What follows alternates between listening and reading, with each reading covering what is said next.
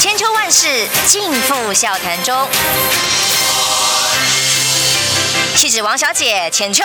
跟你一起轻松聊新闻。各位听众朋友，早安平安，欢迎收听中广新闻网千秋万世，我是浅秋。今天邀请的是台北市长参选，应该是候选人，对不起，已经登记完毕了。我们呃的这个台台北市长候选人苏焕智。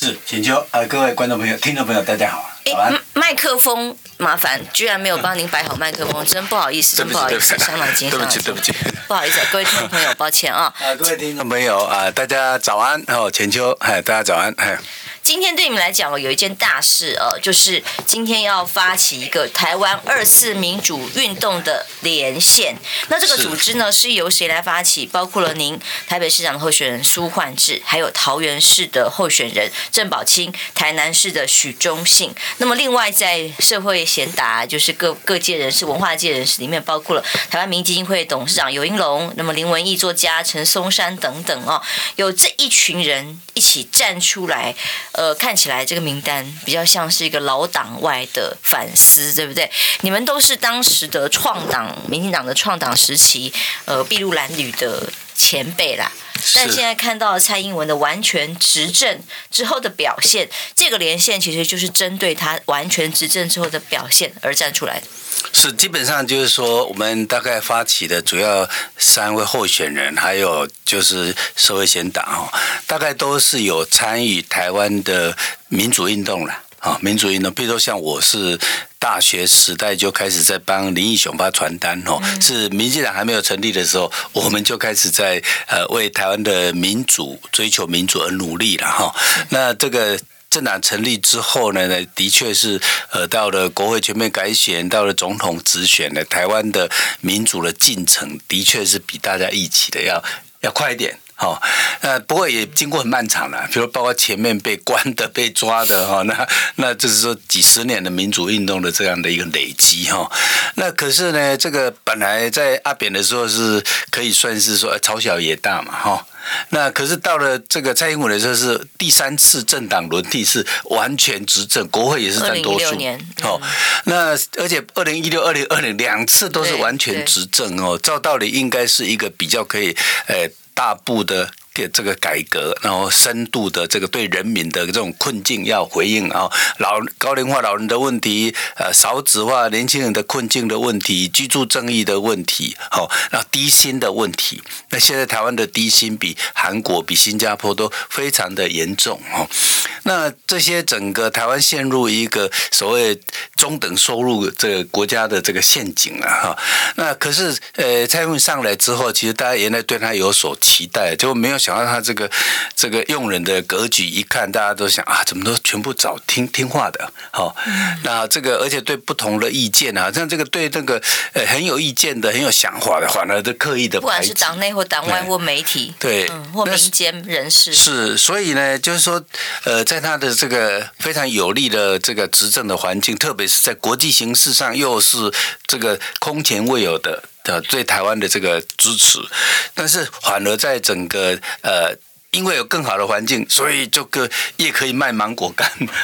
然后呢，内政的这个执政的状况反而是更糟糕，就是内部的这个执政反而更恶化。那譬如说，我们拿这个最近来讲，譬如说，呃，以台湾的。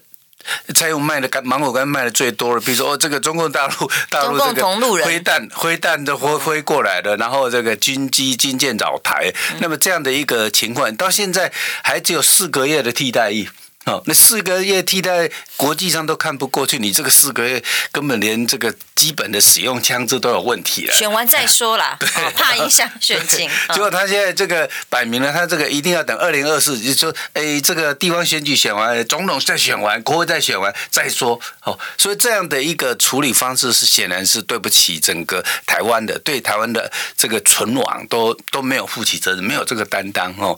那。不只是这样子，现在这个年轻人不婚不不生这样的一个困境哈，那这根本就买不起房子，根本就住不起嘛哈。所以呢，你在这个这样的一个情况呢，你你少子化的问题持续下去，那么现在呃去年是十六万多嘛，那这个今年的情况可能会更糟，好，因为今年又是龙年哦，所以我们基本上认为说整个国家哈，这个可以说这个问题一堆了哈。那现在那你们提的呃十个对不起，到底十个对不起，这个蔡英文的所谓的帮派式民主沉沦，让老党外哦当时流血流泪，有的被关，那有的是付出生命，那有的是直接。呃，反正在最艰困的情况之下，创造了台湾的民主改革的契机。结果民主的成果给一个这个 没有奋斗过的呃蔡英文总统上来之后，完全的执政却把当年所有的理念全部破坏掉。所以这个所谓拒绝沉沦，要再造台湾的民主运动，是称为台湾第二次的民主运动，就好像你们当年第一次一样。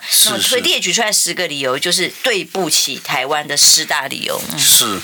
对，就是说我们其实看看，就拿最近的，譬如说呃前一阵子刚刚这个时候进电视。这个到底总统有没有伸手介入这个进电视的这个？你看这个录音档，对，多么赤裸裸。然后那个录音档的这个由这个呃进电视、镜周刊的这个社长这个裴伟所亲自讲出来那些内容，那当然这这简直是惊照咖呢，嗯、就是这个跟总统府好像是惊照咖一样哈，所以你就。觉得说，哎，这个总统竟然直接伸手到一个电视台执照的花放，那真的跟这个早期界有什么不一样？这跟早期说，哎，这个呃所谓的这个党政军退出这个媒体，那现在这个是等于公然是匪气，就他就是要控制媒体了，好，就是要拥有一台这个，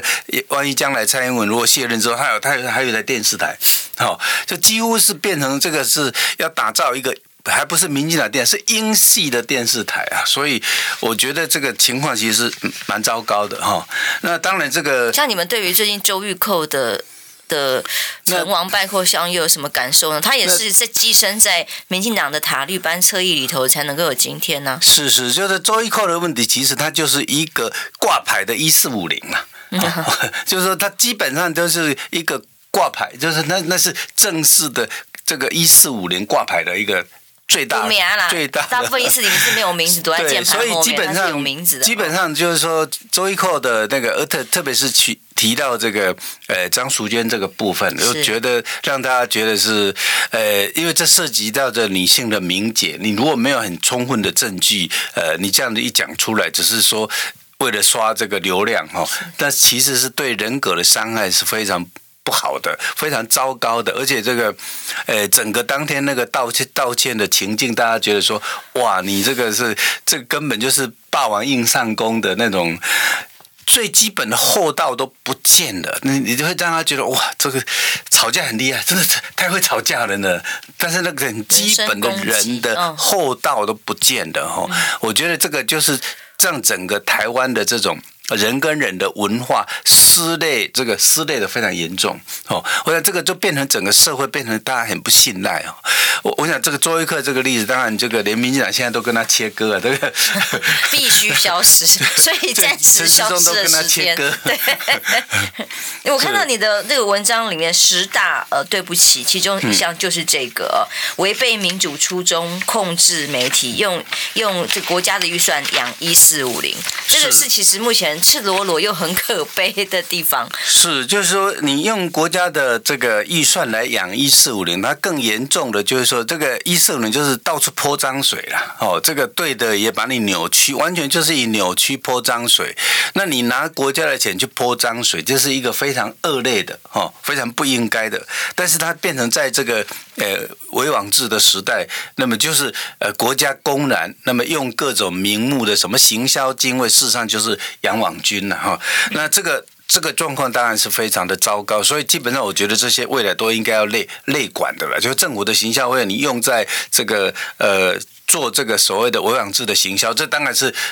正当的理由了，表面上，可是这些人呢，他常常就是变成在背后养一四五零打手而已啊，不问是非。然后另外，他这个更严重的是说，哎，你搞一个这个呃所谓的数位发展部，这全世界还真的没有人家搞数位发展部。那这个呃，小英政府他最喜欢举的例子说啊，这个日本的这个数位厅啊，可日日本的数位厅是它是属于内阁府里面的，对，它是不是一个独立的部位？数位跟观光。光，哦，就是很具体的、有方向的。嗯，是，而且这个就是说，它的这个数位其实每一个部位本身都需要数位化。嗯，好，就每一个部位数位根本就是它的一个整个基本的现代这个传播或者现在沟通的一个基本的方式嘛，哈。比如说银行区块链，对对对不对？所以基本上就是说，你这个数位是每一个行业，而且。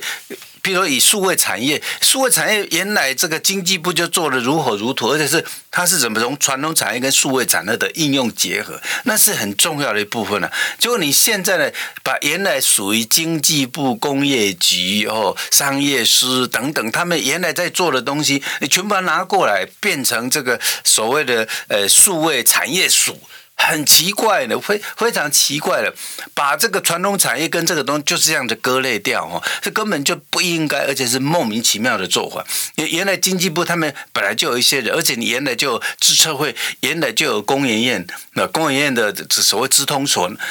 很多都已经既有的，结果你现在。成立这个数位发展部，把资策会拉过拉过来，然后呢，呃，这个东西，所以目的很清楚啊。所以呢，我觉得这是一个完全不是为了专业考量的，完全错误了。而且更更重要的是说，哎，你这个一半以上全部都是没有这个正式高普考的，全部都是约聘雇的。哎，而且这个这个这个数位能力的这个评估呢的机制也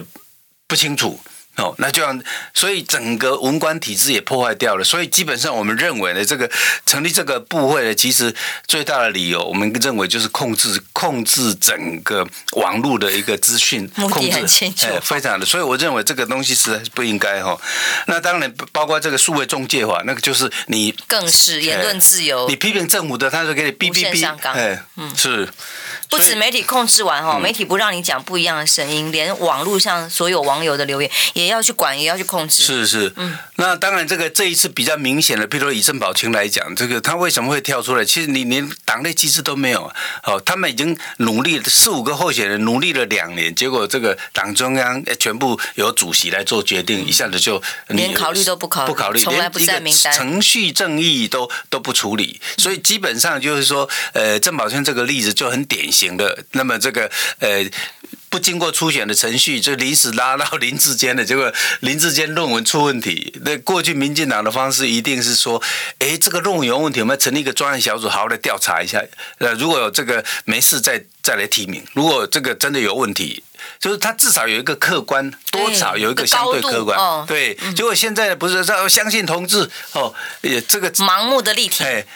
抄袭也要相信同志 哦，结结果这个搞得灰头土脸，然后呢，灰头土脸要要换人的时候，又又是这个主席又就又就决定了哦，所以基本上就是说，整个这个民主程序好像在在这个蔡政府这个执政里面，好像这个民主程序根本就抵不上主席一个人的决定，所以你才会说像帮派一样。对对对，他就一个派派系跟他就现在处理方式就是派系跟。跟总统结合，然后呢，只要摆平派系了，那其党员的权利都不见了了。嗯、所以这个帮派式的这个这这个民主政治呢，其实是一个违反这个民主的初衷跟民主的 due procedure 民主的基本程序了。哈，从民进党当初创党党纲来看的时候，更会变成笑话。是是是，就是民主其实是呃，这个民主程序其实是民主的最核心的价值。你现在这个程序都不见了，你你这个价值就。当然就摧毁了啦，哦，嗯，那么另外当然大家比较少去注意就司法，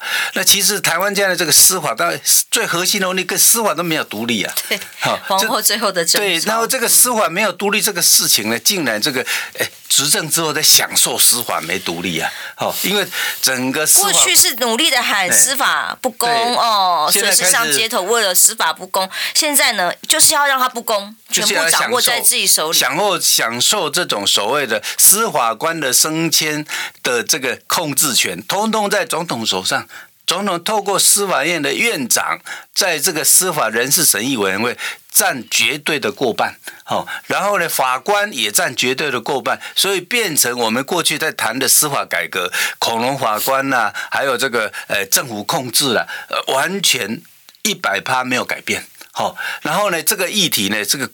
国内完全也没有人在，很少人在讨论这个议题了。有了，但讨论都变成是会、嗯、呃无疾而终。对，要不然呢？所以基本上我们认为，这个台湾的民主的深化呢，其实是等于是你啊，总统选完之后，好像民主的这个历程已经结束了。对，我当选了就破坏掉，哎，规则由我来定，这样。对，就是好像哎，你你已经有投票选择了，到时候这这就已经完全民主。其实这是这是错的，就是很多基本的这个民主的程序，人民回过头还是人民哦，那人民的所受到的这个痛苦，就是你执政之后要来解决。解的问题嘛，哦，譬如说我们看到现在台湾这个妹乡呐、妹校、妹乡、妹妹村、妹校，譬如我们这一次地方选举其实很重要的哦。当然台北是比较首善地区，这个例子比较少了，对。但是从全国的角度来看，有太多的县市正在妹校，没错，正在妹村，正在妹乡，非常不均。那很多年轻人到台北又买不起房子，然后乡下的房子在那，乡下的乡下的房子是在那边长草。嗯，所以这这个就是一个整个台湾的所谓失衡的状态。哦，那很多资源是闲置的，反正在台北你是活得很辛苦。哦，那所以我们基本上认为是整个地方制度的改革也是一个很重要，其中很重要就是政府把营业税跟所得税全部收归国家所有。哦，就是哎，你跟就业，你跟就业跟经济发展最有关系的两条税，就是营业税跟所得税，全部被中央拿走了。你在地方怎么认真招商都没有用，因为赚来的税都是国家的，的都是国，你就帮他帮他打工嘛。那就没有钱可以真的帮地方做事，因为中央管不着啊，地方才真的知道地方需要在哪里。对，可是这些钱。通通都让他走了，然后去养一四五零，好惨！买疫苗没有，开玩笑。我们先得进一下没有效的高端疫苗。对对，我们先进一下广告，休息一下，回来要告诉大家，为什么这些当初哦所谓的民党的老党外们，或者他们一起在所谓民主推动的路上哦，哎，呕心沥血推动出来的民主，今天他们真的动不了，全部要站出来，也是很多知识分子、文化人的反思。我们休息一下，马上回来。你知道吗？不花一毛钱，听广告就能支持中广新闻。当然，也别忘了订阅我们的 YouTube 频道，开启小铃铛，同时也要按赞分享，让中广新闻带给你不一样的新闻。千秋万世尽付笑谈中，气质王小姐浅秋，跟你一起轻松聊新闻。各位听众朋友，欢迎回来中广新闻网千秋万世。今天一早访问的是马上十点钟哦，他就准备在台大校会馆开记者会，叫做台湾二次民主运动连线的发起人之一，台北市长候选人苏焕智。是，哎，是浅秋。这个我们今天的这一次这个二次民主运动哈，其实就标示着就是我们对于整个现在。在蔡英文主导的这个民民进党，已经变成是一个帮派式的民主沉沦了。好，那也就是说，这个已经是一个背离这个民主初衷、一个分赃式的一个帮派式的哈。那这个呃，不只是说这个贪腐的速度快速的恶化哈，那这个呃，台湾的这个问题的危机也越来越迫近了哈。所以我们认为呢。在这个丧失掉这个民主初衷啊，丧失掉所谓清廉勤政爱乡土，那么以人民啊的这个福祉为主要的一个呃民主运动呢，必须要重新再来，必须要重新再来。那当然必须要重新再来的时候呢，所以呃。大部分我们这些参与者都是曾经在所谓第一次第一次的民主运动，我们都是少年街的。我们那时候才，嗯、我我那时候在大学才才刚上少年街去参加民主运动。我们是从二十岁，而且还不止，我还是刻意下乡劳改，哦、对的，回到故乡台南。我在台北当律师嘛，嗯、我那时候也当阿扁的助理啊。嗯、可是阿扁阿扁亚公，哎，你留在。台北啊，陪我啊，这个在台北发展了，说哦，我我要回去乡下那一些比较老人比较多，农人民比较多，比较没有人服务的地方，爱乡土啦，对，下乡劳改，那么去推动这个民主，结果呢，这个一民进党现在完全执政的时候，把这些民主的初衷啊，整个全部打掉，全部抛弃掉了。所以这成员里面，发起人里面几乎全部早期都是民党籍，几乎都是民党籍，然后现在大部分变成无党籍了吗？是是，现在基本上大部分已经都是变成无党籍了。譬如说这个游盈隆啦，那林文义，林文义本来是施明德的。办公室主任嘛，嗯哦，但是施主席的办公室主任也是一个文学家嘛。那陈松山以前也是阿扁办公室的主任，嗯，哦，所以基本上大家就是对呃现况都是觉得非常的。动没掉啊，嗯，觉得而且 改变不可能，就是要再改革也很困难，从里面要改革很困难，必须要从外部要给他压力，从外部的这个呃这样的一个压力才能够改变他。哦，所以我想这个就是我们呃成立这个时候二次民主运动连线，那因为呃这一次的确有非常多有的人是在这个民进党的这个里面那么离开了，有的是在地方无党籍，本来就看看民进党看。不下去的哈，那所以这个老中青的这个结合跟各县市这样子，我们大概各县市大概会有差不多呃三十位的这个超过三十位的这个县市议员的参选人，那我们也继续在理念相合的话，对对，所以呃包括因为我们想说，哎，我们先把这个旗帜先。揭竿起起义，先拉出来。二次民主运动哈，诉求的就是要回归我们的民主初心。哈，当时的青年勤政爱乡土的这样的一个基本的价值。哈，那这个以人民的福祉、人民的这个呃为优先考量的这样的一个民主运动的精神呢，那重新拉回来，那么解决人民的问题。你现在譬如说，你要。呃，人民或是选民要去建立委都很困难，真的。呃、就是说，你现在这个国会全面改选之后，只有周玉蔻比较容易。对对对，要建陈时钟 很简单。他他可能扣一下他就去了。那所以就变成这个，你现在这个呃，人民要去建个国会议员都非常困难。然后呃。变成这次可能招通那些，他们的时间单位就招通啊哈，所以基本上我们你看选战议题讨论什么，在讨论嗯投给周玉蔻等于投给陈世忠，然后周玉蔻批评的是什么？是这个蒋万安老爸二十几年前，然后你看看这种拍的证件广告就是偷窥，是哦，然后整个大的证件议题其实是被淹没甚至不见了嗯，对，比如说你现在这个像这个青年议题怎么去改善，都是很表面的。呃，十八岁公民投票就是青年议题了。对，就是表面的议题。譬如你现在整个怎么样子，以台北现在呃。六年多少了二十三万多的这个年轻人，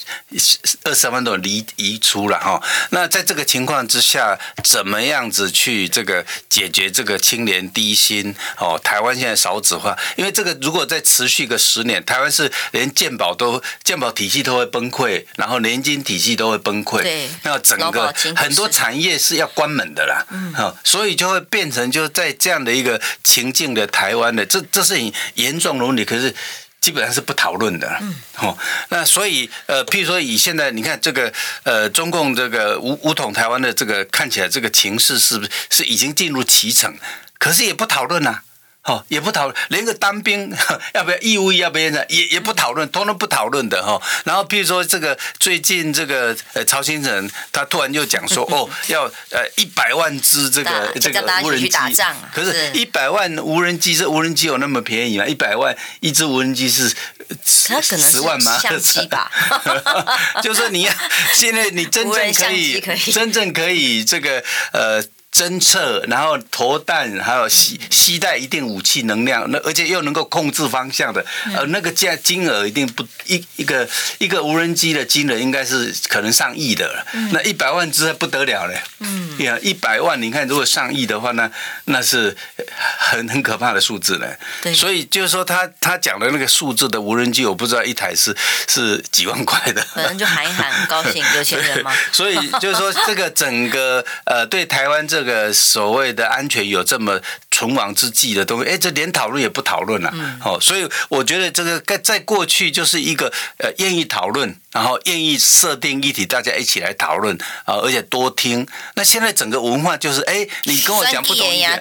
对对，酸固很牙啊，那批评哎，哦，你那赶紧批评，哎，就赶快把它用议事论打打他。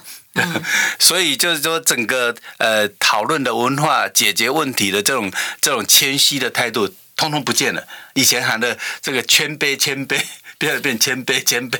就陈时中的谦卑谦卑。所以当你们呃过去在民党内哦是一个意见最、嗯、最蓬勃发展，嗯、大家一定百家争鸣嘛，呃、嗯、自己各自不同的意见针锋相对，就是用文章哦用说服来讨论理念的那样的时代。现在看到党内连一点点不一样的声音都没有的时候啊，比方说像高嘉瑜啦，哦像这种他还要被出征哦，就是只要意见不一样哦，他觉得哪哪一个党的政策是不应该的。嗯就就会被出征，变成中共同路人，慈济都是的时候，你们党内郑宝清也被打过中共同路人啊！你们一起的发起人，这种感受是不是格外对你们当初一起为了争言论自由而出来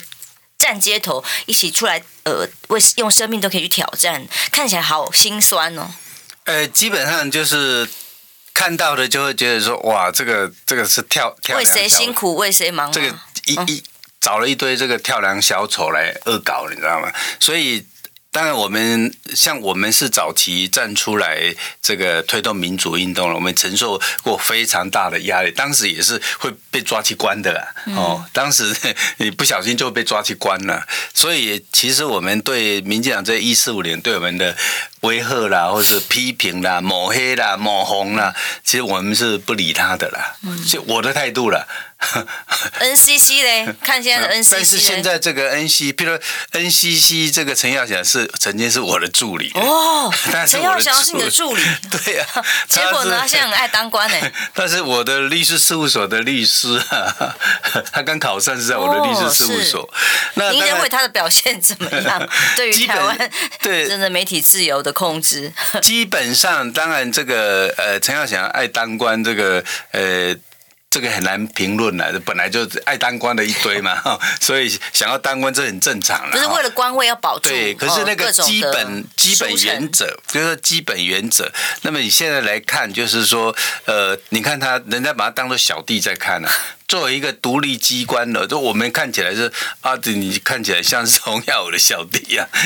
看起来当然蔡英文跟苏贞昌把你当小弟，那很正常的。哎，他他年纪比他大很多，那。可是这个，我看见洪耀文把他当了小弟啊，他看到洪耀我就大哥大哥 洪大哥，嗯、所以基本上我觉得现在当这个小英政府的这个官呢，基本上就是那种尊严了。就是你没有那个，你现在看起来这这部长哪一个有什么政务官的那种尊严跟格局？有了，他们就呃，狗眼如果执行，你就骂回去。哦，他们这个有尊严的态度就是，哦，写如果呃执行太不规就骂回去。苏贞昌一样哦，骂回去，骂骂民意代表为乐。但是就是他的那个基本的那种呃政务官的那个独立的思考、专业的一个形象，基本上就是看起来就是整个状况很糟糕。哦，就是那个，而且政务官很重要的是，你不是只听上面的，你要理了解民意，知道。专业在哪里把关啊？就是民意跟整个社会还是你最重要的的一个，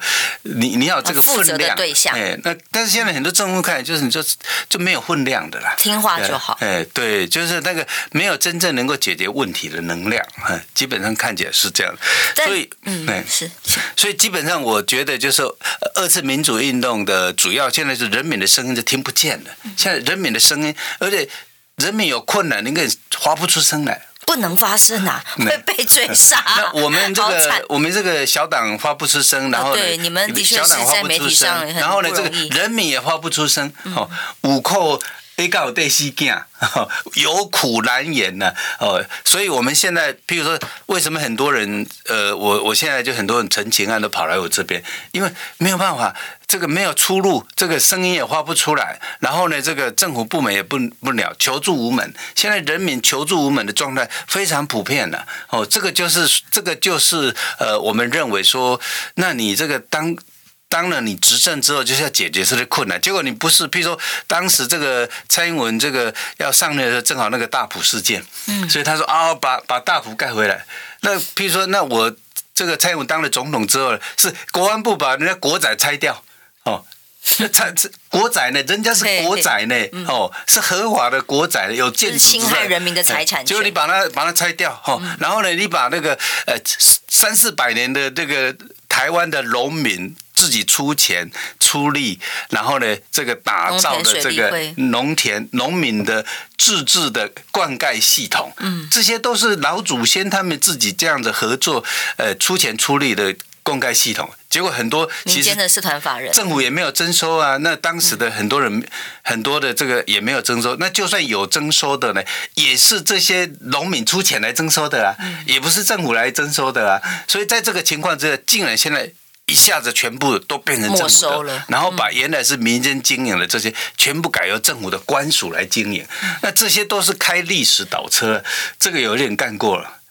德国在希特勒时代干过这种事，哦，所以等于蔡总统的做法跟希特勒差不多了。希特勒 在当时就真的没收德国的水利会组织啊。嗯，好，那可是希特二次大战大战结束之后，哎，他们又马上恢复的很正常的这个，现在叫农这个农水农水协会嘛。哈，那所以呃，也就是说，台湾现在这个呃。中央集权，然后这个政府权力无限扩大，已经到了毫无节制的地步了。所以我们认为，这种中央集权集税体制，其实是也会严重影响整个台湾的发展。那就我们现在政府就是个脑水肿的政府哦，这个脑很大，头头很大，脚很小哦，所以呢，就变成你因应整个呃地方环境的这个能力变差，然后呢，整个全部集中在在脑袋里大。大脑里面资源都集中在在中央，所以变成这个说人民的声音发不出来。所以我们认为这次的这个地方选举其实很重要，应该要发出这种所谓打破中央集权集税，哈，那至少应该把这个跟地方的经济发展、跟地方的就业有关系的营业税、所得税的，应该要诉求要一半下放给地方，嗯、对。所以哦，你们在民进党内算是少数族群，当然很很多都退党了嘛哦。那现在在呃，您包括自己参选台北市的时候，不管要媒体资源要发声，其实真的像您刚刚自己也讲的很弱势。但是在这个时候呢，这你们这一群人站出来一起集结，希望发挥的就是哎，大家。都是弱势啊，大家一起组合起来，但是有一个核心的理念是串联在一起，所以知识分子站出来，希望发挥到什么样的影响力？这所谓的台湾二次民主革命是，呃，我们这一次的二次民主运动的一个基本精神，就是它不是说哦，只是为了这次选举就这样的结束，其实不是的啦哈，这是一个开端。这是一个开端。那我们这一次在推动的东西的这个运动呢，其实也都是有具体的方向，呃，具体的这个手段跟诉求。那我们认为说，这个这一次呢，呃，这个串联呢，呃，其实是一个好的时机啦。为什么是好的时机？其实这个真的是蔡政府现在是毫无节制，节制到不断的犯错。哦，你看这个节制人民呢，不断的犯错。比如说，像林志坚的事情已经犯了很大的错误。然后这个现在，比如说这个呃林志坚事情结束之后，你看这个柬埔寨的这个事件，凸显了整个台湾这个黑帮，黑帮很严重啊，不不是是国外的被骗去国外的，是主要是你这个黑帮的这个问题也很严重啊。这不是治安嘛？那治安其实，嗯，治安其实又涉及到什么？因为你哎，你的国策顾问都是帮派的，天道盟的啊，对不对？哦，那你看，哎，阿扁时代也敢做这个事嘛？阿扁时代绝对不敢做这个事嘛。结果你现在小云大大的，还有你这个这个。天道盟的这个这个会会长，他他都可以变成这个国策顾国策顾问了哦。那这个听说变了国策顾问，就可以从那个黑名单除掉了，哦、所以他就可以洗白洗白了。哦、那譬如说这个这个跟治安恶化其实是有关系的，还包括譬如说很多这个警政人士啊，都要透过一个一个所谓的 under table 的地下政府来来这个。的寻求升迁呢、啊？那这个整个国家的这个法治的核心，或是公权力的核心，都被都被玷污了嘛？这是很糟糕的一件事。所以基本上，我们认为就是说，我们这次民主运动，其实就是要勇敢的把这一些不应该的这些事情把它揭发，然后让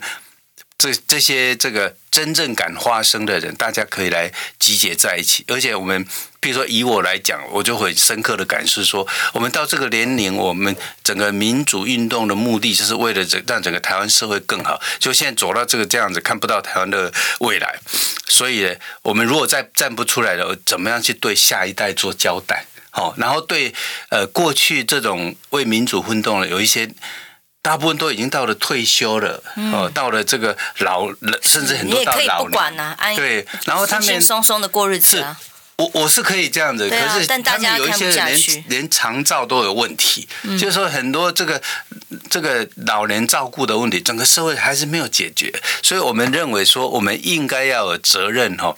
那至少要为年轻人这一代，那么他们未来的这个这个这种可能性哦，要留给一个他们比较好的未来哦。所以我们觉得我们应该要站出来啊，不然的话，这个等于是你从年轻的时候民主运动到后来是变成这样的一个格局，等于是失败的运动。哦，所以我们认为这个应该要再站出来，那把扭转这种恶化、哦堕落的这个格局了哈。我们可以说，过去是为理念价值战过一次的，这一次因为他们这些民进党的呃，包括蔡英文总统的阁阁员们，这个队员们是为了选举而战，那你们也是再次为了理念、为了价值站出来，再战一次嘛？是我我们认为真的应该要至少做，就我来讲，我跟蔡勇是同脸的哈。那我在为民主运动打拼的时候，他其实跟他一点关系都没有了。那但是无所谓了，反正历史走到这个状况哈。但是我觉得我们应该要为为年轻人再做一次努力。哦，那把整个台湾的呃更好的一个公益民主的环境呢，呃，再留给我们的这个下一代，能够继续有一个更好的环境哦。我想这个是我们的的心情了，所以基本上不是说哦我们要。跳出来故意故意跟民进党对干了，绝对我想绝对不是这个这样的一个态度，就是说基本上对，基本上就是说呃民主运动就是要让整如果台湾你没有建立一个好的民主的典范，那你怎么样给中国大陆常常讲说哦我们要民主自由，你台湾自己的民主都搞成这个样子，大家都很不满意了，你怎么样去说服人家说哎民主可以更好？哦，所以我想这个也是我们认为说，我们应该去建构一个更好的呃民主环境，尊重人民，尊重人民的言论自由，尊重人民那么这个不同的意见，哦，然后呢，这个人民的幸福得到保障，哦，那这样子的话，我们也才能够告诉人家说，嘿，有民主，有自由，有人权法治，可经济还是照样很好，人民也过得更好。那么在这样的情况之下，你才能够跟中国大陆讲说，哦，我我们台湾这个体制很好啊，就你现在自己搞成。这个大家天怒人怨，对不对？所以基本上，我觉得我们这个努力了，其实呃是一个向前看的，不是一个说我们就呃不满这个蔡英文。我想不是这样，是一个必须要往前继续迈进的一个民主运动的历程。好，我们还是得进一下广告，休息一下，马上回来。听不够吗？快上各大 Podcast 平台搜寻中广新闻网。新闻还有精彩节目都准时推送给您，带您听不一样的新闻。中广新闻，千秋万世尽付笑谈中。气质王小姐浅秋，跟你一起轻松聊新闻。来中广新闻网，刚刚听苏焕智，这次在老县长哦，嗯，民进党最早期创草创的这个民主运动人士之一，站出来喊台湾二次民主运动，洋洋洒洒有十大蔡英文总统执政之后对不起台湾的原因。那么看看最新的几个消息好了哦，我们总算十月十三号宣布要由指挥中心宣布。回国出境都是零加七，就是不需要隔离了哦。但是这个零加七新规定，真的大家看不飒飒，你知道吗？哦，你现在如果出国，你在国外被确诊的话，你不可以回国，你要在国外待七天才能回来。诶，但是谁来规定呢？指挥中心有一度一度王王必胜说，诶，可能可以让这个呃导游。来处理来检查，检查什么？检查快筛吗？大家会检查吗？那如果你有确诊的状况，你在国外的时候，你会面临什么情况？如果旅游平安险，呃，现在有的话还有医医疗险稍微可以补助，之前是完全没有的。好，那你在国外要付非常高昂、没有健保的医疗费用，然后呢，你在国外你要怎么处理，你也不知道，可能也许不同欧美国家语言不通，然后你你会怎么决定？一般人当然就是赶快回国啊，当然就是不要快筛或者是呃掩饰症状，不要通报就好，因为到了国境哦，这现在本来目前都还有一些管制措施、筛检啊、发烧啊，其实到时候。很多的这些措施通通撤掉了，然后包括团体现在要解禁，可是到底怎么个解禁法哦？很多的指引都还不清楚，所以观光旅游业好像感觉没有错。为了选举哦，呃，中央啊指挥官啊说开放就开放，好像一副就要复苏经济、观光国境，结果呢，所有的规定都不飒飒，嗯，包括什么防疫旅馆什么时候开放、什么时候退场哦，呃，不飒飒，大家说法不一，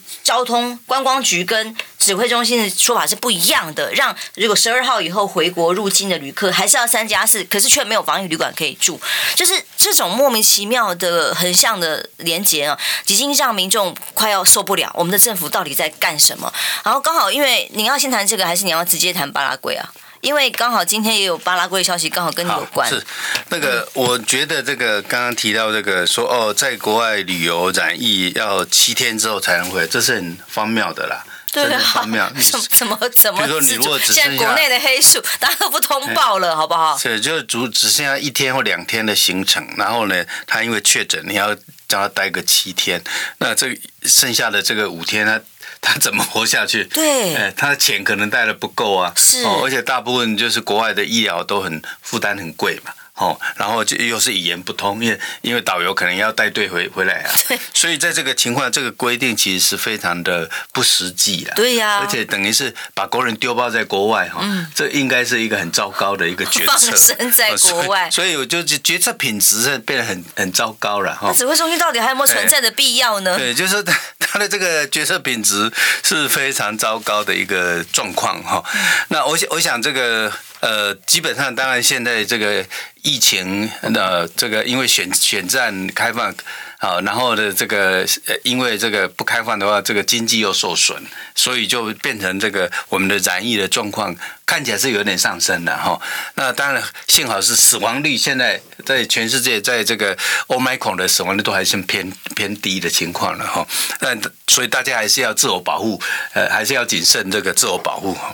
那么另外就是因为今天提到这个巴拉圭说要台哦，你要投资十亿美金，那我先帮帮大家念一下这个新闻怎么回事，说巴拉圭。啦，我们在南美洲唯一的剩下的几年娘娘了哈，邦交国巴拉圭，结果呢，邦谊据说有出现一些松动的现象，所以巴拉圭的总统阿布泽他就公开的呼吁哦，公开哦，呼吁台湾能够继续投资巴拉圭十亿美元，大概台币三百一十七亿元，因为巴拉圭人民需要感受到真正的好处。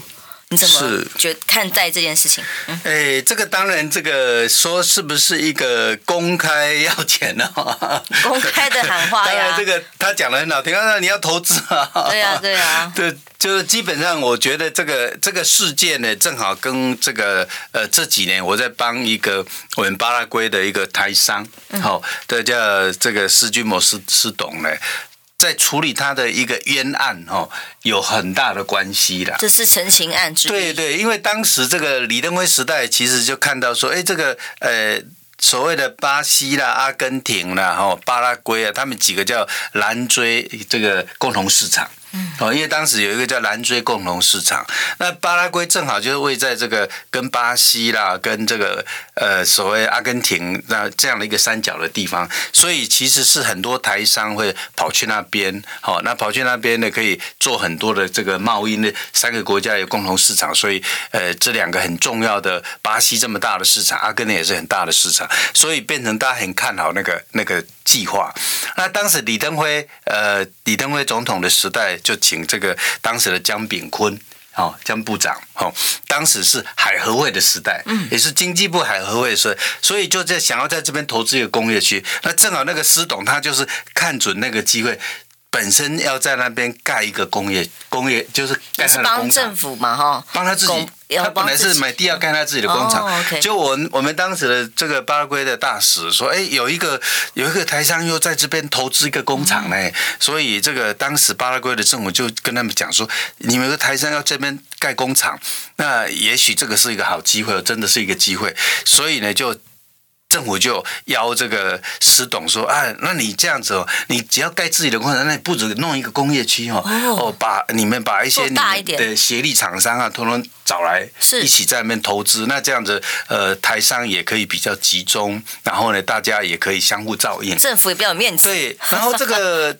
而且这个是厂商自己投资，政府出了钱。”政府只要呃优惠贷款就好了哦，民间来投资，政府优惠贷款就好。所以当时这个情况其实算是一个非常有有策略，而且有有好的 idea 的，连具体的方法。当时的还会执行秘书就是周延，是非常有名的一个对产业非常熟悉的一个人。那结果呢，这个这个案子后来出现了一个转折，也就是说，当时这个经所谓海合会是在经济部。那这个后来这个呃外交部就想要争取说啊，这个应该回到我们外交部啊，所以就把这个原来属于经济部的经合会，就把它变成国合会。现在国合会、哦、功劳要是外交部来担啊，担啊。所以外交部认为说这个应该归归外交部，所以当时这个正好那个外交部长最早那时候是钱复，那钱复的政治分量比比这个江炳坤高嘛，当时啊哈，所以他就因为这样就哇。这个争取到了外交部去了，是那可这个机会还是照做。那这个当时的钱复因为这个争的争取这个案子到国会到外交部之后，结果他自己就跑去当监察院长。哦，他跑去当监察院的院长，然后这个外交部人就换张孝严。哎，最近新闻人物，然后 对他，他当了外交部长，就他当了外交部长就。去去找一个他的朋友叫罗平章，是当时在这个世界银行的一个罗平章，是。这个罗平章呢，这个来当这个国会第一任的执行长，结果他就认为说，哇，这个海会这个计划不行了，他说你这个这个不支持，就是这这个说巴拉圭这个投资环境不好啊，所以他就很看不好这个计划。啊，可是这个这个是人家民间。已经推动了一段时间，对，人家民间地也都买了，搭人家便车，对不对？对对对，然后人家地都买好了，那也要设厂了，结果你就说，哎，这个计划不好，所以当时跟政府已经跟人家签了，说要给他多少贷款，结果到罗平山上来说，哎，这个计划不行，拖了一年不给他贷款，全部取消了，嗯，不，他不给他贷款了，贷款都取消了，所以，就这样拖了一年，可是呢，后来这个李登辉要又要去巴拉圭访问了。李登辉巴拉圭访问说，李登辉问说：“哎啊，那个当时我们跟巴拉圭签的那个公报，现在进行的怎么样啊？”就李登辉问他们慌掉了，因为这这这拖了一年多了，了哦，是。所以呢，因为李登辉在关注这个案子，要他要去访问，所以又开始恢复，又又开始恢复给他们这个好，那就给贷贷款，就可是对他们来讲，哎，终于拨款了，可是慢了一年了。慢了一年哈，那这个这个李李登辉这个这个任务结束之后呢，呃呃有正常拨款了，可是拨款了之后就发现出什么状况？说他就开始说啊，那你这样你要给他还还利息，利息本金要开始还我了。然后这个厂商说啊，你慢慢给我一年的利息，慢慢了一年呢。你慢了一年，你这些还款的期限也要跟着慢呢、啊？没有宽限期吗？是。对，然后就因为这个就吵了，因为这个纠纷就衍生后面，他说你你不要慢了一年多啊，你这个整个利息的这个起算也要跟着慢呐、结果因为这个事情，就双方就发生不同的意见，到最后呢，就变成这个换国合会去告。到巴拉圭去告说哦，他这个利息没有如期缴我了。巴拉圭我们的唯一友邦，南南去去告这些厂商啊，说哦，你他们这个利息都没有缴我，缴给我啦，所以我要把它拍卖。是，就把这些厂商的这个地就把它拍卖掉嘞。嗯，而且在什么，一直拖这个从李登辉时代，然后就拖到阿扁的时代。那不就害人家破产了吗？对，所以这这个结果，那些地现在就被他们拍卖走了。那厂商当然不服啊，哎。地是我开辟的，厂房也是我盖的，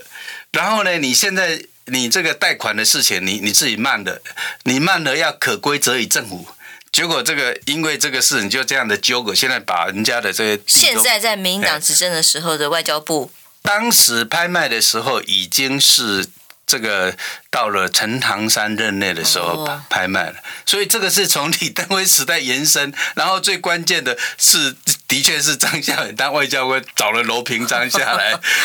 头起头是从那里，但是就要延续，所以蓝绿都没有好好坐下来听，然后呢，就因为这样子，现在整个工业区在那边已经养蚊子养了十十几年了，就是说在。阿扁的前面已经盖的差不多了，然后你看从阿扁时代拖到现在，已经养蚊子养的差不多。厂商受害，对，然后那个我们的外交还在金钱外交，一直没有变过。就厂商 厂商本来都可以拥有。是时间到了，谢谢县长，待会儿您还有记者会呢，平安健康，拜拜。谢谢谢谢。